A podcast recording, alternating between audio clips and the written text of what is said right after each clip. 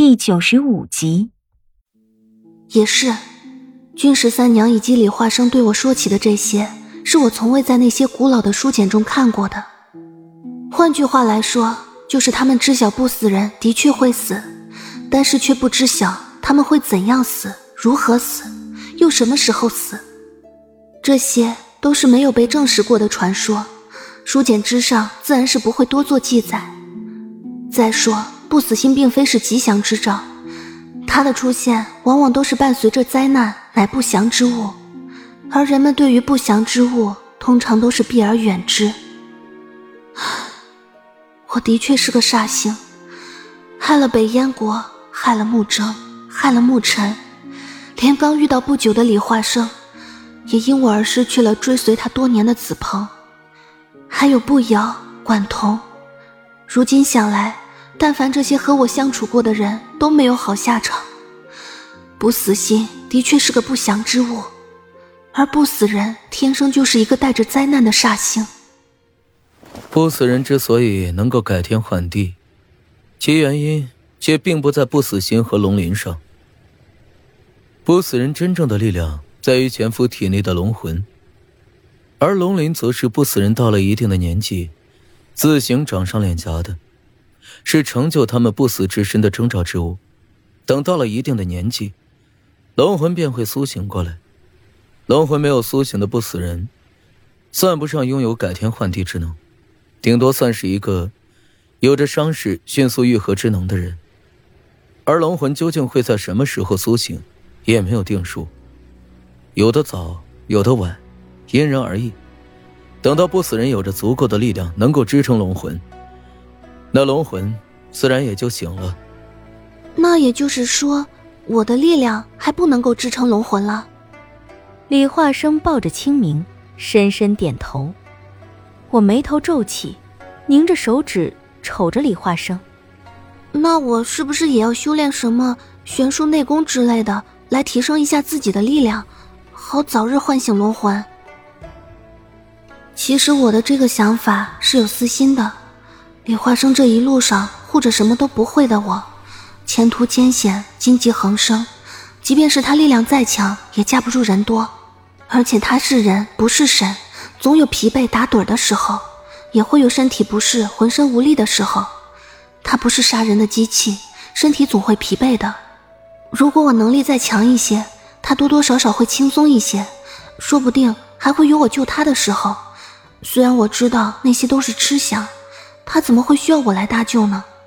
但是喜欢上一个人，哪怕他再强大、再厉害，都会希望他会有需要自己的时候，哪怕是端茶倒水、铺褥盖被，虽是些微不足道的小事，我想我也乐意去做，且乐此不疲，总比当他的负累拖油瓶要好。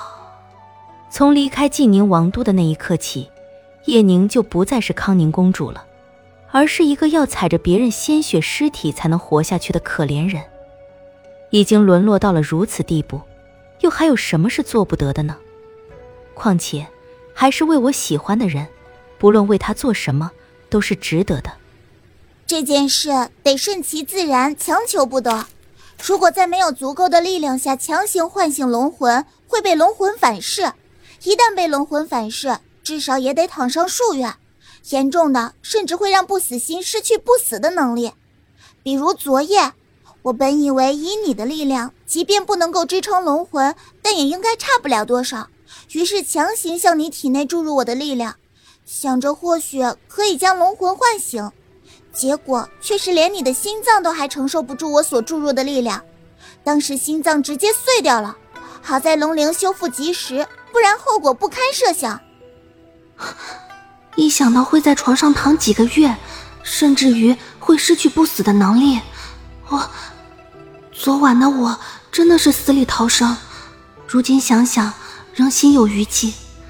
我想，如果君十三娘这句话放在我还在静宁王都的时候对我说起，那我一定会千方百计的强行唤醒不死心。那个时候的我，感觉活着疲惫，谁都不待见我，死于我而言是个解脱。而如今却不同了，李化生那样俊俏的脸庞，那样宽硕有力的肩膀，那样含情脉脉的眼神，怎能叫人不心动呢？李华生，我的心思，你能明白吗？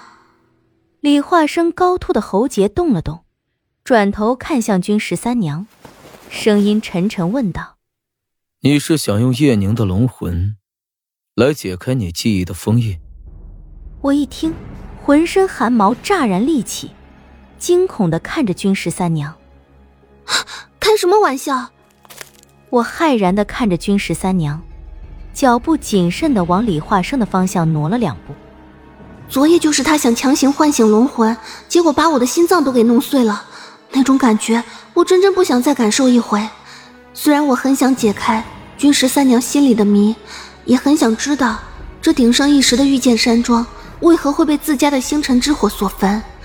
但是如果要拿不死心来当做赌注的话，我只能说慢走不送。